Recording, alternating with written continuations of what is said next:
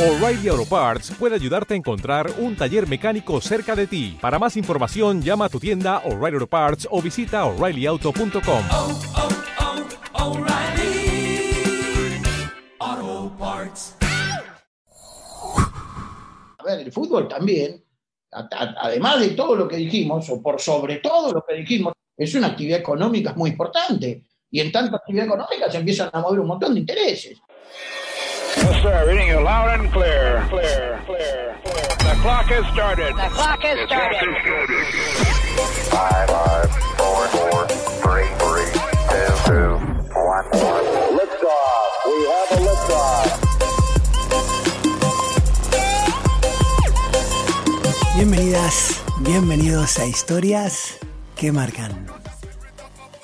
En este episodio me acompaña Ricardo Morato, él es abogado y miembro de la comisión directiva del Club River Plate en Argentina.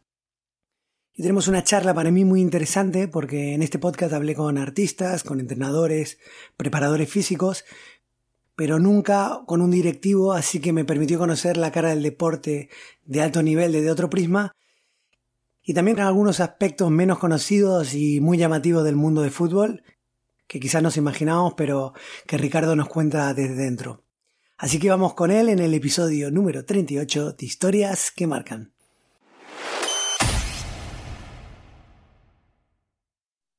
Bueno, Ricardo, te doy la, la bienvenida al podcast. Muchas gracias por participar y por tu tiempo. No, no, muchas gracias a vos por darme esta oportunidad. Y bueno, acá estamos. Te decía antes que estamos acá con los primeros frescos y vos me decías que están con, los, con ya el veranito asomando y siempre con este telón de fondo lamentable, terrible de esta pandemia que la verdad que, Sí, que, que nos afecta tanto, ¿no? Porque al que lo enferma, obviamente, lo enferma y al que no, también lo enferma porque no podemos hacer lo que nos gusta, no podemos vincularnos con otros, que es de lo que se trata la vida, ¿no? Este, somos sociables, sociales, Mm. este, y la verdad que todas estas ataduras, eh, y probablemente nos afecte más a los... cuando digo nosotros es lo que vos me decías al principio, ¿no? Estos, estos pueblos del sur de Europa eh, que vinieron a América y que nos trajeron su cultura y su forma de vida y que nos gusta salir, nos, nos Sí, gusta sí, somos- tomar café al bar de la esquina, nos gusta ir cuando uno puede y tiene los recursos, eh, hacer una salidita y comer algo afuera, eh, y en fin, tomar una cerveza o tomar un vino y compartir la vida con los demás, que es de lo que se trata.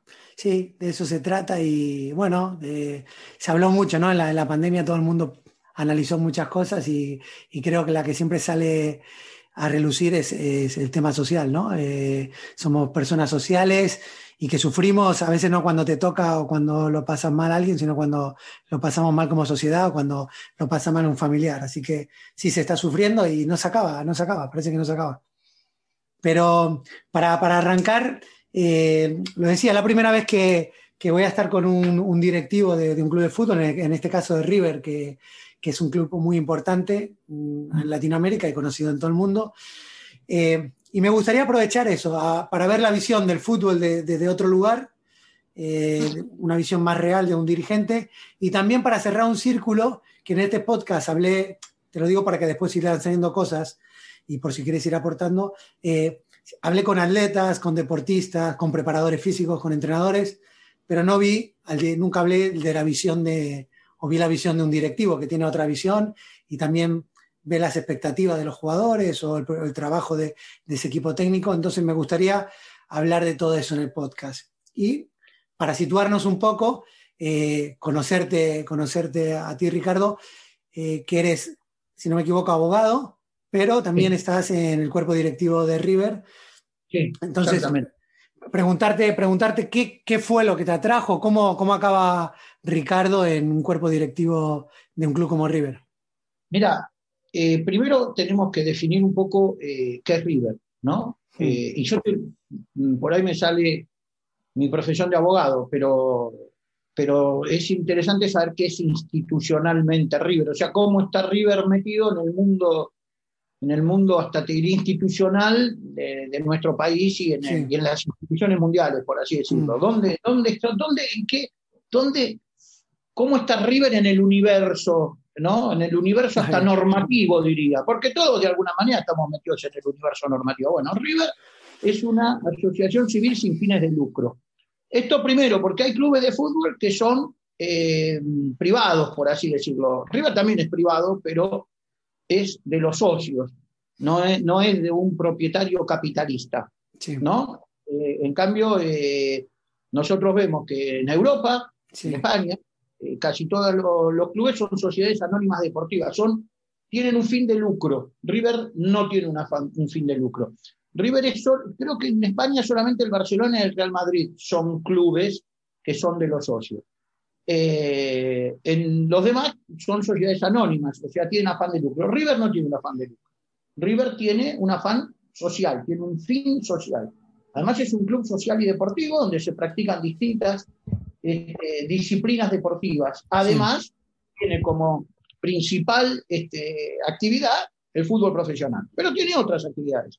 Pero el fútbol profesional es la actividad principal de River. Por lo tanto, te venía diciendo, entonces River es un- una entidad este, que no tiene fines de lucro, es una asociación de personas, en este caso de alrededor de 100.000 personas que se han asociado, porque se sienten identificadas con, este, con, con ese intangible que se llama Club Atlético River Plate, que, Sí. que es, tiene un valor simbólico muy grande, es un escudo, una bandera, una divisa y una forma de hasta de sentir, después eso se va transformando en una forma hasta de sentir eh, una de- determinada cu- cuestiones, en especial una forma de vivir y de sentir el fútbol. Sí. ¿no? que es la actividad eh, principal eh, de River. Bueno, en, esa, en ese contexto, este, ese- esa institución tiene un cuerpo directivo, del que yo formo parte, tiene un cuerpo deliberativo, que es una asamblea, y tiene sus socios. Eso es River Plate desde el punto de vista institucional. Entonces, el fútbol se transformó en un fenómeno global este, y, eh, en un- y básicamente en un fenómeno social. En la Argentina es un fenómeno social y popular, por excelencia, donde, este, que, que atraviesa todas las, las, las- las- las clases sociales y todas las actividades y todas las relaciones, este, y que tiene una característica que es, este, probablemente por cómo somos los argentinos, y primero que es un, un fenómeno muy arraigado en la sociedad argentina, co- como está pasando, como pasa en otros países como Brasil, los países sudamericanos, y España, Italia, Inglaterra, ¿no? Pero tiene un arraigo muy grande, este, tiene un arraigo tan grande que forma parte hasta de la, de la, de la razón de ser de los argentinos el fútbol. Es uno de los, si vos me dis, ¿de qué hablan los argentinos? Eh, nos gusta hablar de política, nos gusta hablar de- de cine, de cultura, y de lo que más hablamos de fútbol. O esta es la verdad. Lo que yo te decía antes de los bares y eso, que forma parte de nuestra cultura, de nuestra vida cotidiana, la gente se junta a hablar de fútbol. Este, entonces, este, es algo que está muy presente en la vida de todos nosotros. Este, y bueno, como un fenómeno social, eh, tiene una amplísima repercusión en la, en la vida de, de las personas. Tal es así, y sin hacer ningún tipo de, de juicio de valor, eh, el último, el anterior presidente de la, de la Argentina, primero fue presidente de Boca Juniors, que es el otro gran club Correcto.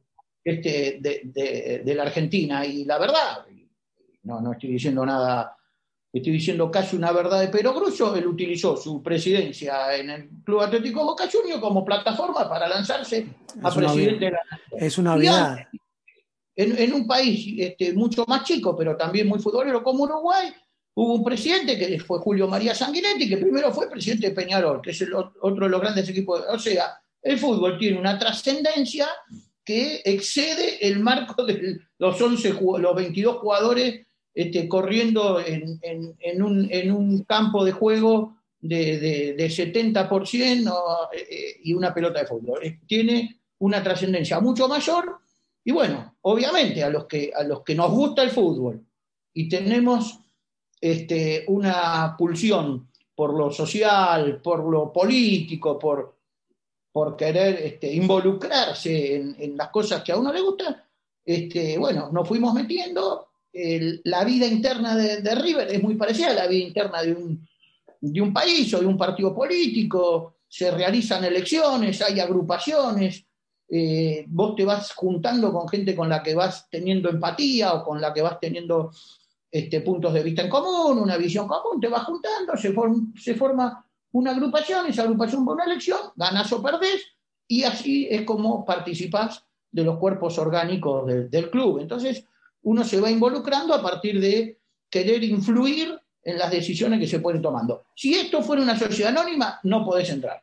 La única manera que tenés que entrar es comprar Con acciones, acciones, sí. claro, ver si podés tener una mayoría accionaria y que te nombren en el consejo directivo los accionistas. Caso contrario, este, no vas a poder. Lo que tiene de bueno estas asociaciones, que son los clubes de fútbol, es que uno no necesita comprar ninguna acción. Uno, con la, haciéndose socio, ya tiene el derecho de participar de la vida política y en consecuencia puede acceder a lugares de conducción este, ganándose la confianza o la simpatía de los otros que lo tienen que votar, digamos. Ese, ese sería O sea, se, puede hablar, eh, Ricardo, que, que- que dentro de un dirigente tiene que tener una vocación casi política, ¿no? Se puede, ser que, se puede decir que, que es un tema muy político el, dentro de un club. Y después hablaste de, de otro, de otro tema muy interesante que es, bueno, pero que era una obviedad, ¿no? Que, que un, un club como River eh, no deja de ser una plataforma para alguien que la puede utilizar para distintos caminos. En el caso de, de Macri es- la utilizó para, para lanzar su carrera política, ¿no? Por la visibilidad que te da. Lo que te quiero preguntar ahí es, cuando estás en un, lugar así, el ambiente puede ser muy favorable si está la gente a favor, pero también en España se está viendo por la crispación política que hay, en Argentina se ve, también tiene que ser un ambiente un poco crispado, ¿no? Y un poco difícil. Entonces tenés- hay, que, hay que tener unas motivaciones claras para estar. En tu caso, ¿cuál- ¿qué es la motivación? Lo que, lo que, te, que te despierta ir a, a hacer, eh, a enfrentarte, porque en algún momento te tendrás que enfrentar con gente. No, no, totalmente. Y, no la, la crispación que hay en España es la misma que hay acá. O, eh, bueno, hemos tenido episodios eh, muy lamentables, muchas veces en política, de enfrentamientos. A veces no, yo creo que la confrontación es buena, muchas veces. Es bueno, es bueno que las ideas de un lado y del otro sean claras. Eh, sí creo en los consensos también, ¿no? Porque me parece que sin consensos es imposible. Pero, este, bueno, a partir de sostener eh, determinadas posturas, vos después podés consensuar, porque si no sabes hacia dónde vas, va a ser muy difícil que puedas consensuar. Después habrá un camino para negociar, y bueno, no, uno no tendrá todo lo que quiere, pero bueno. Pero, a ver, creo que la democracia también funciona con consenso. Correcto. También no, debe funcionar necesariamente con consensos, pero también con posturas claras de un lado y del otro. Este, no, la motivación es la que, la que te acabo de señalar, ¿no? Es el hecho de decir, mira, yo vengo acá, vengo a la cancha, me gusta, y yo, che, hay cosas que no me gustan, hay cosas que están mal, bueno, pues no hacemos algo, bueno, nos metemos. Este, por supuesto que tiene un parentesco muy grande con la política, un enorme parentesco. Se parece tanto que mucha gente de la política participa en, en los clubes y mucha gente de los clubes participa en la política. Este, hay una, una simbiosis muy grande. Si vos vas a ver, eh, yo no tengo el estudio hecho, pero más o menos por lo que uno conoce, muchos diputados, senadores, eh, a su vez son dirigentes de clubes de, clubes de fútbol, de, o de clubes, o de, de clubes de otras actividades. Pero, ¿qué quiero decir? Lo social y lo político van de la mano. Este, entonces hay una vocación en ese sentido, claro que la hay. Y bueno, es- ese es un canal donde uno puede, eh, valga, valga la redundancia y el juego de palabras, canalizar su vocación de querer este, eh, participar y, y de querer tener un, un espacio de decisión, un, un- un poder de decisión. ¿Para qué? Para que las cosas sean conforme a lo que uno lo ve. Ese sería más o menos una síntesis. Obviamente lo que vos dijiste, que hay enfrentamientos, que hay posturas distintas, y además de todo, no todo es este, tan, eh, si se quiere, color de rosa. Sí, Eh, eh, se pelean, se disputan espacios de poder, por lo que acabas de decir. Entonces, bueno, muchas veces, a veces confrontás con gente que piensa igual que vos, porque en definitiva de lo que se trata es de tener un espacio de poder. Y bueno, es así, sí. somos humanos. Es así, es así. Bueno, lo que veo en política en general, no, no entro en, el Club de River porque la verdad que lo desconozco cómo, cómo funciona eh, internamente, pero sí veo que a veces más que discutirse ideas, se discute o, lo, lo que lo que quiero decir con esto es que el, el político tiene una vocación de poder importante, casi todos.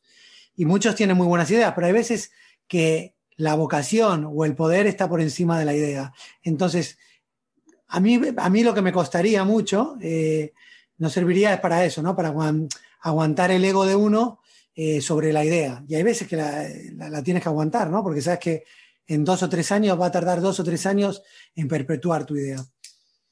Claro, bueno, es así, es una especie de transacción permanente, ¿viste? Vos decís, este, y bueno, eh, eh, vivimos un poco en esa, en esa tensión y en esa negociación, ¿no? De unos con otros y ver, ver hasta dónde se puede llegar, hasta dónde no se puede llegar. Pero básicamente, eh, yo lo, que- lo que quiero que se vea eh, es que obviamente parto de la base que todos quieren lo mejor para el club. Lo que pasa es que como todos quieren lo mejor para el país, bueno, pero hay distintas visiones, ¿no? Y, y las hay. Yo, no, yo, en principio, creo en la buena fe de las personas, porque si vamos a pensar en la mala fe, bueno, no Sí. salgamos a la calle. Eh, pensemos en la buena fe y bueno, algunos quieren llegar por un medio, otros querrán, llegar por otro medio. Este, y esto pasa también en, en el club. Uno cree que las cosas se tienen que hacer de una determinada manera. Bueno, trata de juntar voluntades en pos de que las cosas se hagan de esa manera. Y Después empezás a chocar con, con los otros, con los demás. Y después empezás a chocar con intereses, con intereses muy concretos que también juegan, a veces son intereses este, legítimos y a veces no son tan legítimos. Pero los intereses están porque además de todo, eh, yo te digo esto y reivindico que River sea una asociación civil sin fines de lucro, que esté gobernada por sus socios y no por sus accionistas, que no tenga, que vos para estar en River tenés que ser este, un tipo adinerado para poder tener acciones, todo eso, todo eso lo reivindico, pero a ver, el fútbol también, además de todo lo que dijimos, o por sobre Sí. todo lo que dijimos, o concomitantemente con todo lo que dijimos, es una actividad económica muy importante. Sí, Y en tanto efectivamente. actividad económica se empiezan a mover un montón de intereses. Y fíjate que es una actividad que mueve, eh, eh, hoy, hoy, hace rato ya se habla de la industria del fútbol, es una verdadera industria, una industria le da de trabajo a muchísima gente, este, donde se mueven, bueno, obviamente eh, eh, una economía muy importante y, con, y después intereses muy importantes, ¿no? Obviamente. Eh, te, quería, te quería comentar, porque este, tener la gestión de, de un club como River o como dijiste el Barcelona o Real Madrid, donde el presidente se elige en elecciones, por ejemplo ahora Laporta, Florentino Pérez, etcétera, pero después están estos que lo compra un capital y se está viendo en Europa que lo están comprando eh, magnates rusos como pasó en su momento en, en la, en la Premier o, o en la misma Premier eh, los, hack, los hackers, los, los jeques árabes. A lo mejor no me lo puede decir de manera muy tajante, pero ¿cuál es el beneficio que tienen? O sea, ¿por qué se meten esas potencias económicas ahí? Yo creo que, mira, eh, yo no estoy metido en la economía de esa gente, te puedes imaginar. Te puedo contar algo que yo eh, tengo de lo que me ha noticiado en alguna ocasión, ¿no? A mí me dicen que en México hay, hay algo que llama la atención, ¿no? A nosotros, a River, le cuesta muchísimo sostener, bueno, hay Salina a otro costal, pero le cuesta mucho sostener sus cuentas en orden, mucho.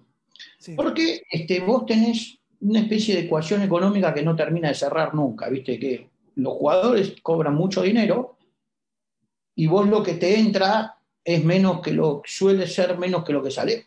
No, no es del todo así, puede ser distinto, pero eso me lleva a, que- a- a la pregunta por ahí que estás haciendo vos. ¿En qué sentido? En el sentido de decir, mira, si el fútbol no es una actividad rentable, ¿para qué los poderosos de la economía se meten en el fútbol? Claro, efectivamente. Porque esa sería la pregunta. Che, me escucharon, si esto no da plata, ¿para qué se meten en esto? ¿no? Eh, sería más o menos la. Ahora, no, no, pero claro, pero que te hay otro costado. A mí me contaban que en México eh, los clubes de fútbol, eh, eh, estoy sin temor a equivocarme, son también de empresas. ¿Pero de qué empresas? Por ejemplo, el América es de Televisa. Y el Cruz Azul es de una cementera muy importante. Y así, todos los clubes pertenecen a algún conglomerado empresario, ¿no? Entonces, esos tipos dicen, yo pierdo plata con el fútbol, pero en mi ecuación económica global de, de- de- de toda mi holding de empresas, es una pérdida menor y gano en algo muy importante, que es visibilidad, prestigio, marketing, un montón de cosas.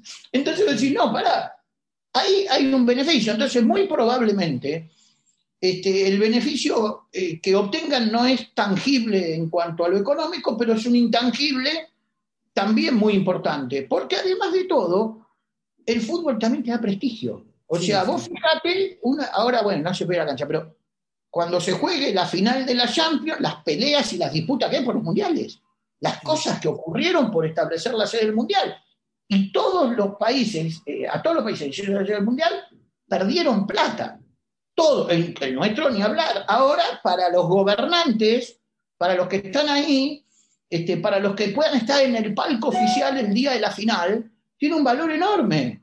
Aunque, de hecho, bueno, pagarán y pondrán un montón de plata con el tema de estar ahí. Entonces, también es un ámbito de, eh, de poder y de que simbólicamente tiene este, mucho poder, mucha, mucha trascendencia. Bueno, eso también es, es- Claro, es el claro. fútbol, ¿no? Eso Claro. también mueve.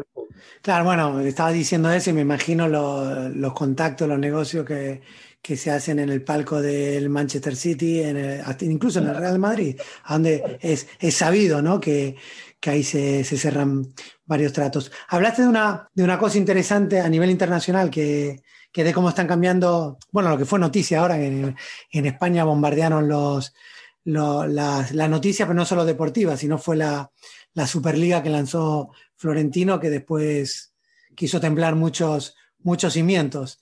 Eh, ¿Cuál es tu opinión de eso? No, no, a ver, yo creo que eh, no, no, no me gusta, no me gusta porque si no es un fútbol nada más que para poderosos. Entonces, eh, y además de todo, lo que tiene de bueno, el fútbol tiene una característica, a mi juicio, ¿no? Hmm. Que vos, en todos los demás deportes, el mejor siempre le gana al peor.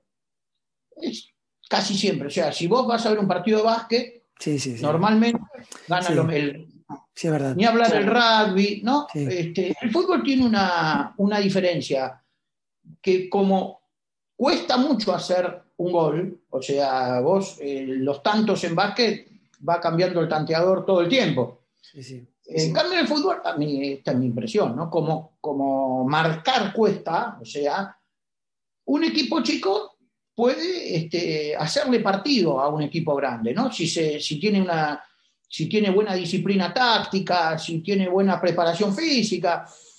Este, y eso lo torna, eh, digamos, este, atractivo, porque, la, porque ¿qué, qué, cuál es la atracción también de la competencia? La incertidumbre del resultado, porque si ya supiéramos todo el resultado de antemano, ni íbamos a verlo. Entonces, a mí me parece que, que- que, este, eliminar a los más chicos eh, le está restando un condimento central a la competencia. Por lo menos en el fútbol, que es ese, que es la posibilidad de que el más chico le gane al más grande. Entonces, eh, aunque no se dé estadísticamente mucho, pero sí está la posibilidad. Y al estar la posibilidad, bueno, eso solo me parece que este, no habría que quitarle al chico, por lo menos, la chance de poder ganarle al grande. Entonces me parece que hacer una liga solamente de grandes y no me, no me cae bien. Bueno, Ricardo, te, que- te quería hacer una pregunta porque es una realidad eh, que está en el fútbol argentino y tiene, por ejemplo, en España tiene distintas connotaciones. Estoy hablando de, del, del fenómeno de lo que supone eh, el barra brava, ¿no? Eh, me acuerdo en España cuando venía alguna noticia en, los telediarios, en las noticias, ¿no? En el noticiero eh, de deporte latinoamericano era no, no los logros o las cosas eh, a nivel deportivo, sino tragedias o noticias sensacionalistas de los barras. Entonces, primero la gente no tiene un concepto real de lo que los barra bravas y después hay una realidad que cuando voy a Argentina y voy a ver el fútbol es que tienen un poder dentro, dentro de la, digamos, de la cancha y fuera de la cancha. Entonces, ¿podrías explicar qué es el barra brava, en qué momento está y, qué, y si se están tomando medidas o cómo es el tema? No, mira, eh, es, es un tema complejo. La... Voy a tratar de ser, eh, voy a tratar de no ser políticamente correcto. Mejor. ¿no? Porque todo el mundo, qué sé yo. Es perfecto. Eh, el fenómeno es el fenómeno del grupo que alienta. Yo te hablaba de la pasión, bueno, las, las, los, la gente de River, por decirte algo, la verdad le gusta, le gusta el grupo ese que es el que más alienta, ¿viste? Lo, lo quiere, lo, en definitiva lo reivindica. Esta es la verdad. No reivindica la violencia, pero sí reivindica ese folclore. Y los que llevan adelante ese folclore son esa gente, guste o no.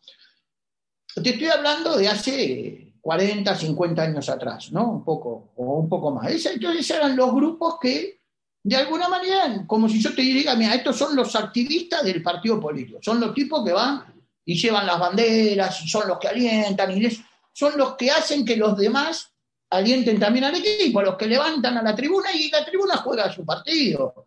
O sea, esto es una realidad. La tribuna juega su partido. Ahora, esto empieza a tomar un cariz este, distinto cuando se introduce el tema de la violencia, que tampoco es de ahora, es de antigua data. Entonces empezaban a pelear con los de las otras barras, lo de River contra lo de Boca, lo de Boca contra River, San Lorenzo. Una violencia, si se quiere, este, injustificada, pero la violencia es así. O sea, eh, la violencia, yo te podría decir, ¿por qué hay guerras? O sea, ¿por qué este, se desata una guerra? Si vos estudiás la historia de la Primera Guerra Mundial de la guerra, y de la Segunda, que fue como una especie de continuación de la Primera, es lo más absurdo del mundo. Se peleaban porque los franceses estaban de un lado y del otro lado los alemanes. Este, y cuidado, que a lo mejor podemos volver a situaciones como esas. Entonces, se peleaban porque había una línea divisoria, una de River y otra de Boca. Entonces se agarraban entre los dos y este, la mayor gloria era sacarle, robarle las banderas al otro para que al partido siguiente mostrar que eran más guapos porque le habían robado las banderas. Este, obviamente con un enorme contenido machista este, y violento. Repudiable, pero, ¿qué te quiero decir? Eh, Sí. pero de alguna manera, hasta te diría, eh, visto con alguna simpatía por el resto de los demás. Obviamente cuando no eran sujetos pasivos de esa violencia, ¿no? Porque a nadie le gusta. Bueno, la cosa fue tomando un cariz distinto porque empezó a subir de tono y ahí ya este, se empezaron a convertir en personajes, este, en personajes. Todos estos, estos barras bravas se, empezaron a transformar en personajes, este, algunos de todos con notoriedad social. Digamos, está pasando hoy. Tipos que tienen notoriedad social, este, que les piden autógrafos incluso. Son eh, violentos, pero bueno, eso es lo, que, es lo que se fue generando. Cuando la cosa em- empieza a subir de tono, cuando estos personajes empiezan a ser mano de obra de algunas este, de algunos grupos políticos, etcétera, etcétera. Entonces, hay un, un involucramiento posterior, si se quiere, con otros aspectos que van más allá del fútbol. Y además de todo, empiezan a haber disputas eh, intrabarras, o sea, eh, por ejemplo, eh, entre los barras de River, entre los barras de Boca, entre las ah, ya no peleándose con los otros, dejaron de pelearse con los otros, dejaron de ir por las banderas y qué sé yo, y la cosa se empieza a transformar en un negocio, en negocios colaterales, pero que este, eh, pueden tener eh, vinculación con el fútbol. Eh, no sé, se habla hasta de pases de, de jugadores, Mm. se habla de, de, de cómo es este, bueno, yo- a mí no me consta, pero de, droga, eh, en fin, de, una serie de cosas, porque además de todo, estos, estos grupos violentos empiezan a vincularse, no, no solo con eso, empiezan a, a vincularse con asociaciones delictivas, o sea, empiezan a constituirse, ya no en barras que se van a pelear con otros, sino en grupos delictivos, eh, empiezan a delinquir, entonces se van convirtiendo en bandas delictivas que tienen su origen en la barra brava y tienen probablemente su asiento en la barra brava, pero ya la el club, por así decirlo, no la barra brava, sino tienen su asiento en el club. Y el club pasa a ser una anécdota, porque de lo que se trata es de, barra, es de grupos delictivos. Hoy no va nadie al fútbol hace ya más de un año que no ir al fútbol y las barras siguen existiendo. Entonces, ¿cómo siguen existiendo si no hay más fútbol? No, porque se dedican a otra cosa. Entonces quedó como vínculo el tema de la barra, pero como tal no existe más la barra porque si no, no pueden ir a la cancha. Entonces, eh, ese es un poco, esto fue degenerando, es como empezaron, empezaron como grupos que alentaban, como grupos que después se peleaban con los otros por las banderas. O sea, una cosa hasta, te diría, grave, violenta, pero hasta, entre comillas, ingenua. Y después term- terminaron tomando vida propia, convirtiéndose en asociaciones delictivas. Eh, y después, eh, obviamente, cosas que han pasado, de las que uno ha tomado conocimiento, han apretado directamente a dirigentes para arrancarles, este, no sé, decisiones que a ellos lo, lo podían favorecer, y en algún momento han soñado con conducir los clubes, asociando a todos ellos y tratando de ver si podían ganar una elección, obviamente con métodos de apriete y de violencia. Yo creo que hoy es un fenómeno que, que bueno, en el fútbol no lo podemos medir porque no hay, no hay gente, o sea, no hay gente, no van las barras. En River hace rato que no hay barras, esa es la verdad. Este, y sí quedó como una cuestión que está más vinculado a lo delictivo, a lo marginal, a lo delincuencial, que a una cuestión que hoy los lazos con el fútbol, bueno, no parecen este, tener tanta fuerza como en otros momentos, pero es un punto de vista, ¿viste? Tampoco tengo, eh, no, No. tengo tampoco todo, toda la información para decirte, pero uno se... En River hoy no tenemos problemas, esa es la verdad, no hay barras, no hay barras directamente, cuando las hay, no las hay cuando iba, la- cuando iba el público también, ¿no? Pero bueno, pero eh, no sé si pude aclarar algo. Sí, no, fuiste muy, muy correcto en, en darle una, una situación histórica, en decir la realidad, porque tampoco hay que omitirla, que, que tenía mucho poder. Cuando decías pase, hay gente que a lo mejor no entiende, es la venta de jugadores. Sí, y, a ver, yo estuve en su momento, ¿eh? hace mucho tiempo, eh, en, la cancha de River y, vi, vi lo que había. había. Había gente que ni miraba el partido, ¿no? Que estaba en otras cosas, digamos, trabajando haciendo cosas. Y, pero decías que había un poder que, o sin dar nombres porque no podrás, pero había un poder que a lo mejor la mantiene, la alienta o la deja estar. ¿El poder venía de los, de los propios clubes o de otro lado para que muevan a la gente que está en el club? No, no lo, no lo puedo. No. Cuando hablo de poderes, hablo de. El mundo, el mundo delincuencial eh, a veces juega en una línea muy delgada con el. De hecho, juega en una línea muy delgada con el mundo que no es delincuencial, digamos, influye. Eh, no, eh, yo creo que hay. eh, sí, eh, yo no- los poderes, si vienen muchas veces.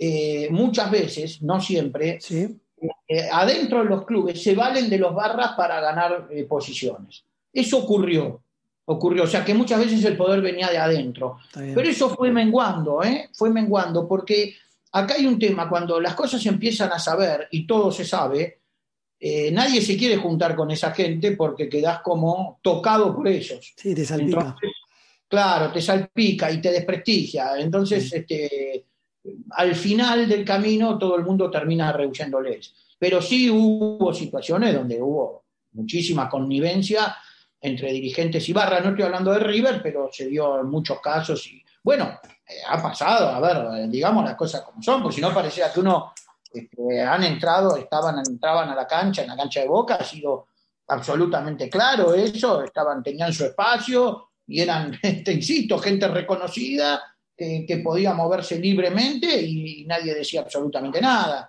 Así, evidentemente, eso tenían, tenían eh, obviamente, tenían el visto bueno de, de la dirigencia, porque si no, no podían haberse manejado de esa manera. Es más, habían, habían reconocidos personajes que tenían derecho de admisión y entraban y salían de la cancha con derecho de admisión es la posibilidad de que el club no los deje entrar y se movían con absoluta libertad, ¿no? Como también que se habían cometido injusticias donde hinchas que eran gente caracterizada, que en definitiva no había hecho nada, y qué sé yo, también le habían metido el derecho de admisión. Porque también se cometen arbitrariedades, esa es la verdad, ¿no? Mm, Bueno, que- a ver, hablaste de Boca, River también tenía la- la- las barras y hubo casos de, Sí, sí. hasta cuando se dividió la barra que, que murió gente. hubo una muerte, Eh, una de, muerte. de Gonzalo Arco, ¿no? Sí, Eh, sí, Gonzalo Acro este, lo mataron en una circunstancia muy, muy confusa. Bueno, hubo un juicio, hay condenas, en fin. eh, sí, bueno, sí, eso lo, lo que me refiero es que no, ningún, ningún club se salva, pero mi pregunta es que No, sabía por qué River no hay barras. En este momento, no, no, bueno, fue un ah, eh, lo de Gonzalo Acro fue una especie de antes y después, ¿no?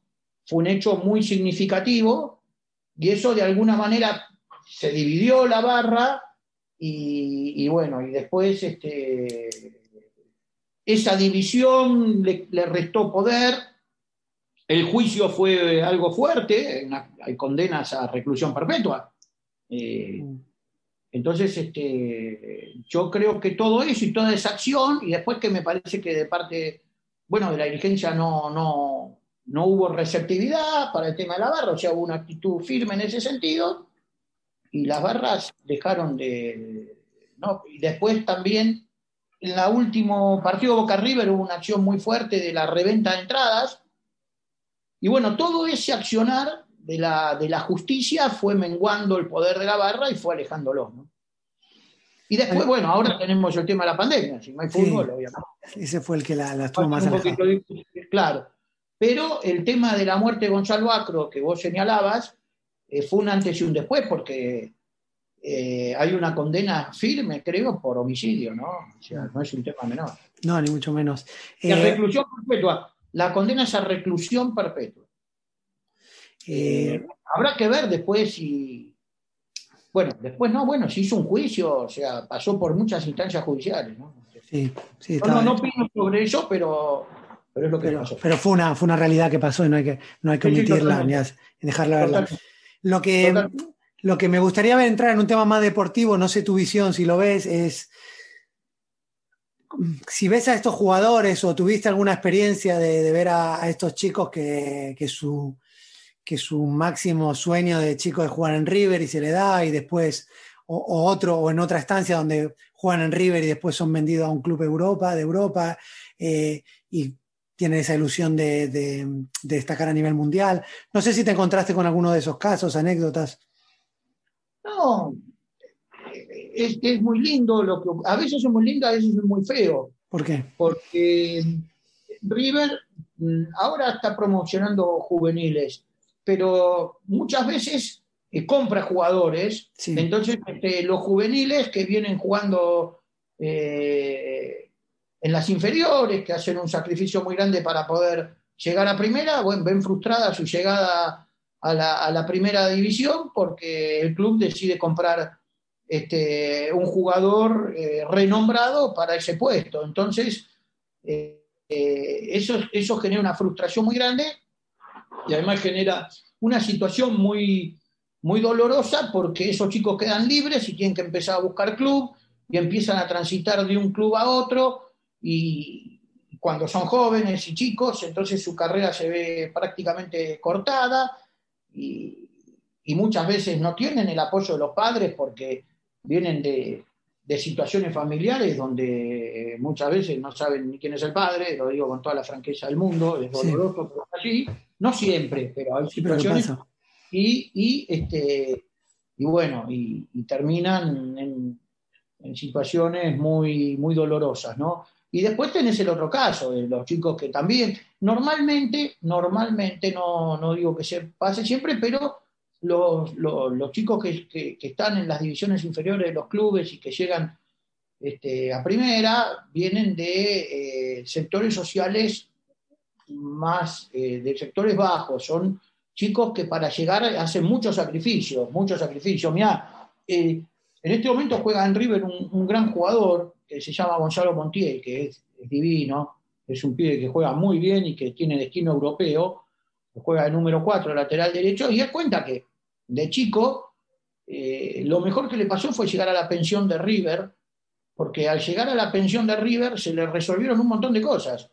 Empezó a tener buena comida, eh, no tenía que hacer dos horas y media para llegar al club y dos horas y media para irse, o sea, perdía cinco horas de su día solamente viajando, además tenía que pagarse los viáticos, entonces eh, ¿qué te- por un lado, el dolor de separarse de sus padres, Sí. ¿no? Por- Pero por el otro lado, la solución a, a temas que parecen resueltos para muchísima gente, bueno, a él se lo resolvía la pensión de River, ¿no? La verdad que fue, son declaraciones que a uno lo, lo emocionan, ¿no? Por la, por la disciplina, por la contracción, por la, por la voluntad de esa persona, Sí. ¿no? Porque tenés que bancar todo eso y además te lo tenés que bancar cuando tenés 15, 16, 17 años, que es la edad donde a los pibes les gusta salir. Mm. Bueno, este, hoy, por suerte, eh, es uno de los mejores jugadores, ¿no?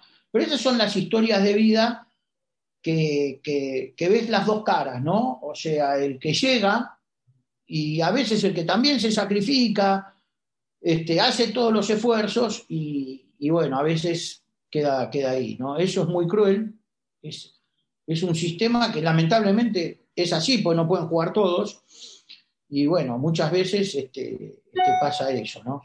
Eh, Dijiste un, vincu- dijiste un dato que, que a lo mejor no sé si tiene, eh, si es muy vinculante o no, pero dijiste que normalmente las, eh, los chicos que, que vienen en inferiores a River suelen ser de, de barrios más humildes. ¿Se nutre el fútbol de, de- de gente de, de ese tipo de, barrios más que, que de otros? O, Mira, yo no, sí, sí, sí. En general, no River, en todos, en todos los, en todos los clubes. Eh, eh, o gente- ¿Pero por qué? Porque se podría saber, ¿tiene una razón de ser eso? Yo creo que sí la tienen. Eh, muchas veces, primero hay que tener talento, porque sin talento es muy difícil llegar. Sí, Hay que tener talento, voluntad y disciplina. Esas tres cosas las tenés que tener. Pero muchas veces esas familias lamentablemente ven el- el- la posibilidad económica del chico es ser futbolista. Un chico de un sector de clase alta o media tiene muchísimas opciones además de ser futbolista. sí. ¿No? Muchas salidas, ¿no? Muchas salidas para... muchas salidas porque él puede estudiar, puede ir a una universidad, este, hasta tiene la posibilidad de, formarse afuera del país en algunos casos. Este, eso es imposible con, un, con una persona que vive en sectores más humildes. Entonces, a veces es el fútbol la posibilidad que tiene de hacer, una, de hacer de su vida una profesión. Es una profesión y es una carrera, y está bien que así lo sea, pero a veces se transforma en la única opción. Entonces, ese puede ser un motivo, seguramente es el motivo principal por el cual los, chicos este, de los sectores más humildes son la mayoría. No digo sean los únicos porque hay sectores de clases medias y medias altas, pero son una, una minoría y son algo extraño. Eh, la, la- la norma, diría, lo, lo- más común es que sean jugadores de estratos, de, de estratos sociales más bajos. Este, y, y insisto, yo creo que es por eso, porque el fútbol se transforma en una opción más que válida frente a la posibilidad de, de otras que están cerradas las puertas, porque es la verdad. Eh, se le cierran las puertas, es muy duro para la gente, para los sectores humildes, Mm. este, ganarse la vida, esta es la verdad. ¿no? Sí, sí. Y Sí. a las generaciones que vienen atrás les cuesta mucho más. Hoy en día los niveles de pobreza en Argentina son mucho mayores en los jóvenes que en los adultos. Eh, es un drama que estamos viviendo. Pero eso es que un país que no te da la posibilidad de, de- de crecer, de realizarte, de desarrollar una profesión. Entonces el fútbol aparece como una tabla de salvación Mm. y bueno, este, los chicos que, que pueden llegar eh, es una suerte enorme, ¿no? Porque Claro. además el cambio es total, ¿no? Porque no es que pasás de un, de un estrato bajo a un estrato medio, no, pasás de un estrato bajo a un estrato alto. Sí, alto. Que también tiene que ser...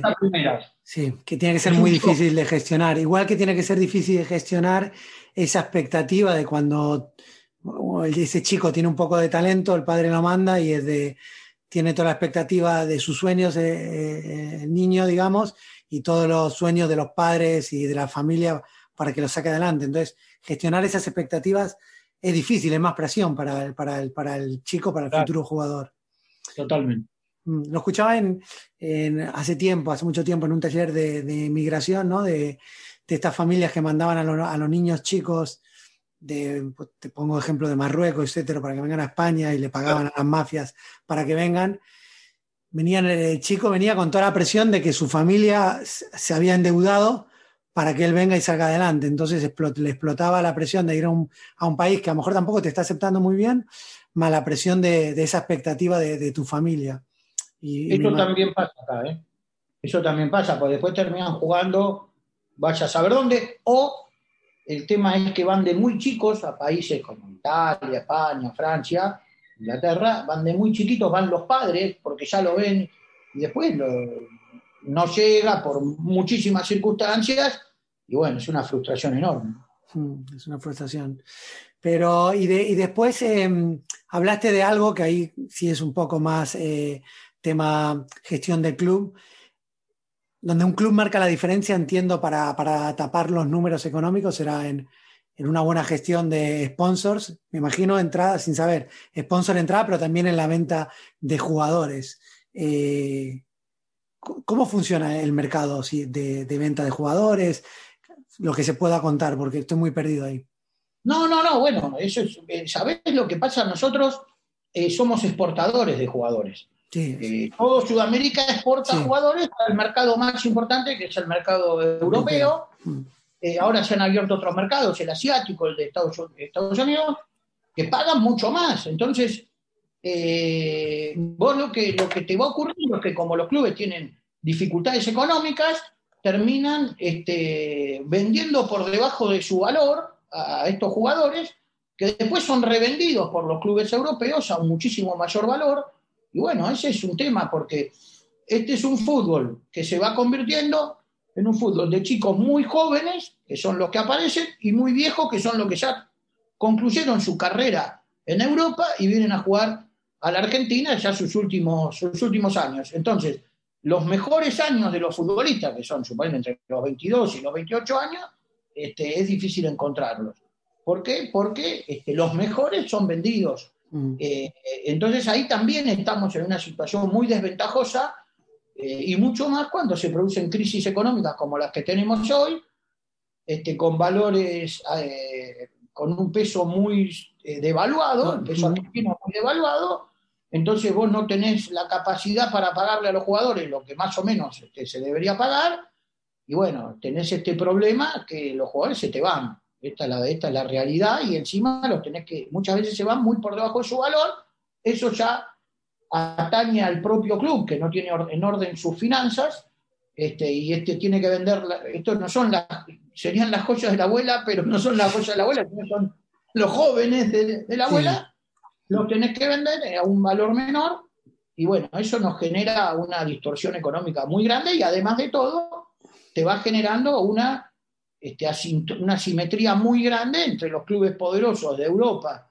y de, otros lugares del mundo y nos vamos relegando. Esa es la verdad. Esa es la verdad, para, pero necesitamos competir más en el plano internacional. Nosotros jugamos el partido Boca River en la final de Madrid, ese fue muy importante. Eh, no se aprovechó para mí del todo, pero había que haberlo aprovechado, porque eso tuvo repercusión. Entonces, este, en tanto y en cuanto vos puedas este, generar esa, repercusión y poder tener ese plano, vas a conseguir el sponsoreo, un, un sponsoreo más importante que, que podés tener hoy. Entonces, hoy te cuesta tener ese de. No digo, no, no, tengo nada en contra de la gente que nos sponsorea, por el contrario, pero no tener la, posibilidad económica de tener este, los, contratos, no digo los mismos contratos que tienen los clubes europeos, pero sí, este, sea la mitad por lo menos, pero son 10 veces más los contratos que firma Díaz o Nike con los clubes para vestir, por ejemplo, a, los equipos de Europa, son 10, 15 veces más que los que se pagan acá. Entonces es un esfuerzo muy grande para el fútbol sudamericano y para el fútbol argentino en particular, este, poder eh, competir en ese en ese en ese estatus, ¿no? Nos cuesta mucho. Pero bueno, yo, lo que pasa es que este es un país muy futbolero, tiene una tradición muy grande en el fútbol, es, preponderante en fútbol y sigue generando jugadores y eso. Pero bueno, cuesta mucho. Cuesta, sí. Pero bueno, eh, esa pasión que se dice que de verdad sienten la camiseta los jugadores. Cuando se van no le queda otra para, crecer eh, y para que crezca el club, club se tienen que ir jóvenes, pero después Es verdad que se vuelven a retirar por, eh, en su club por colores, ¿eso sigue pasando o no? Eh, pasa a veces. Pasa Pero poco, ¿no? Poco, poco. El jugador, como cualquier persona normal, obviamente, él está pensando en su interés económico, es lógico, es una carrera corta, porque esa es la verdad también, pero este, yo veo que tienen compromiso. Yo, yo los jugadores los veo, los veo muy comprometidos. Yo creo que en ese sentido el jugador argentino tiene una, una fibra especial, ¿viste? Eso yo lo, lo- lo siento y lo veo. Y fíjate el fenómeno que se está dando en otro deporte, como en el básquet, que muchos argentinos están yendo a jugar a la NBA y les va bien. Eh, les va bien, son reconocidos, ¿viste? Bueno, más allá Sí. de Ginóbili, fue un Sí, sí. Ahora está Campazo, está Deck, está, ahora va a ir otro jugador más. Bueno, juegan también en Europa, ¿no? Este, Sí, y son sí. reconocidos. Hay, hay una.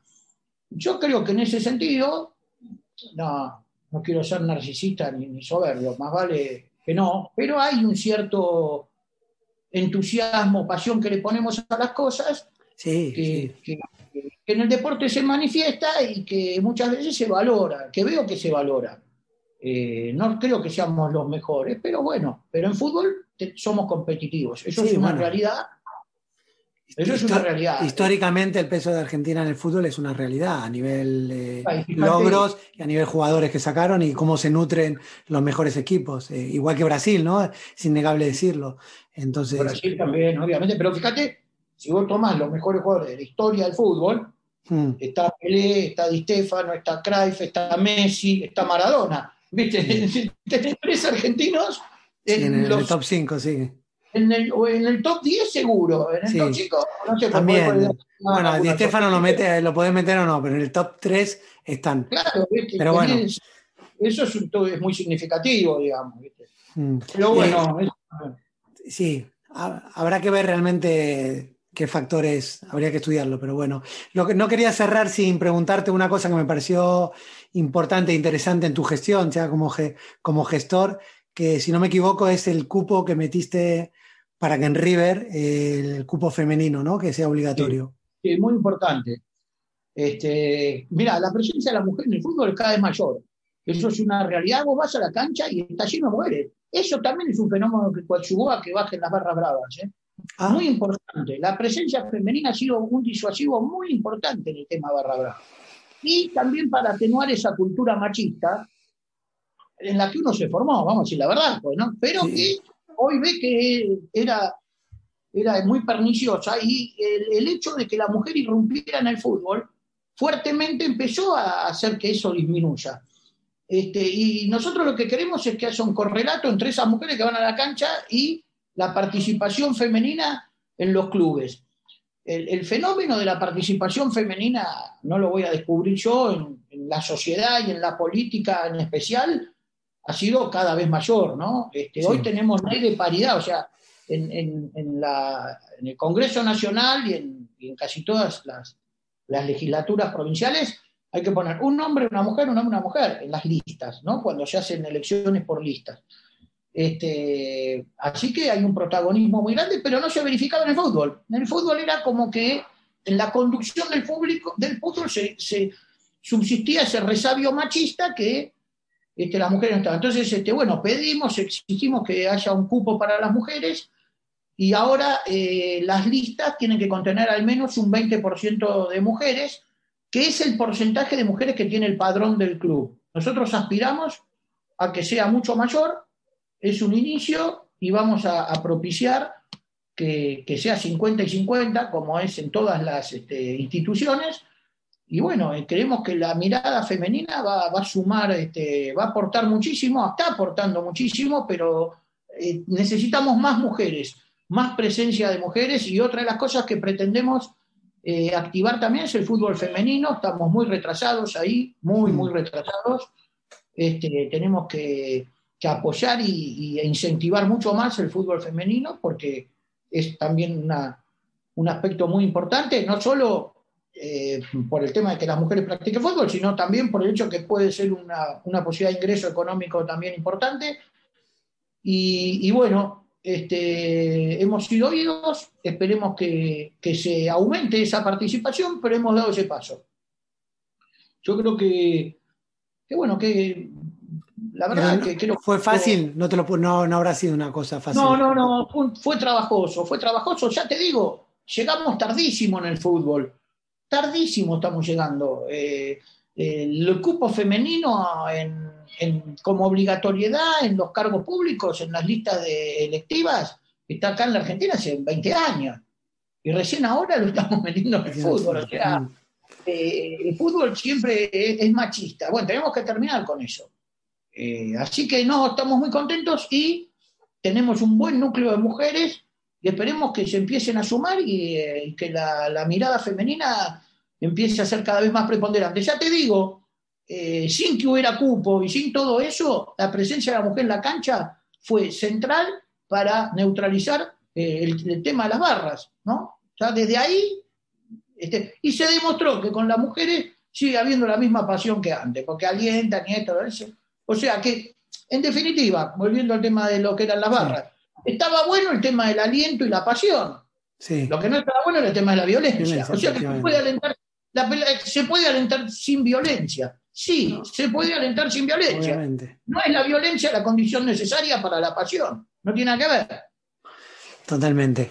Eh, Ricardo, nuevamente para, para cerrar, le, le pregunto a la persona que me acompaña, es que me recomiende algún libro que recomiende, que regale, eh, o un documental que te haya marcado en estos últimos tiempos para compartirlo. Y te tengo, te tengo que decir el de un español. Vamos. Anatomía de un instante de Javier Cercas. Anatomía de un instante. Es el momento en que Tejero entra en las cortes y entra a los tiros. Eso Ah, sí. fue en. Sí, el 23F. fue en- exactamente, en 1981. Ah, Y hay tres personas que no se tiran abajo de la mesa. Uno es Santiago Carrillo, el otro es este, Suárez, y no me acuerdo del nombre del militar. Bueno, esos tres, entonces Sí, cuenta la historia sí. de esas tres personas. Si no Ah. lo leyeron, léanlo, en Historia de España es muy bueno. Así que, Apunt- anatomía de un instante. Apuntado que anatomía de un instante. Bueno, fenómeno, Ricardo, una charla eh, muy productiva, muy enriquecedora, entretenida y te lo agradezco mucho. Te agradezco mucho a vos y bueno, nada, lo, lo disfrutamos y, y, bueno, este tipo de cosas, la tecnología nos posibilita Sí, sí, sí. esto- darnos estos gustos. Así que muchísimas gracias. Un, pla- un placer enorme. Muchas gracias Ricardo, muchas gracias a ustedes por estar ahí. Y si no te quieres perder las próximas historias, suscríbete en Spotify, Apple Podcasts, Vox, Podimo cualquier plataforma donde escuches tus audios. Y bueno, si lo quieres ver en vídeos también estamos en YouTube. Y me encantaría escuchar los comentarios del episodio. Lo puedes hacer en Instagram, en el perfil del podcast, arroba HQM Podcast, HQM de historias que marcan podcast. Y en Twitter soy André Frenchelli, arroba a Frenchelli, dos L's y latina. Nos vemos en el próximo episodio de Historias que marcan.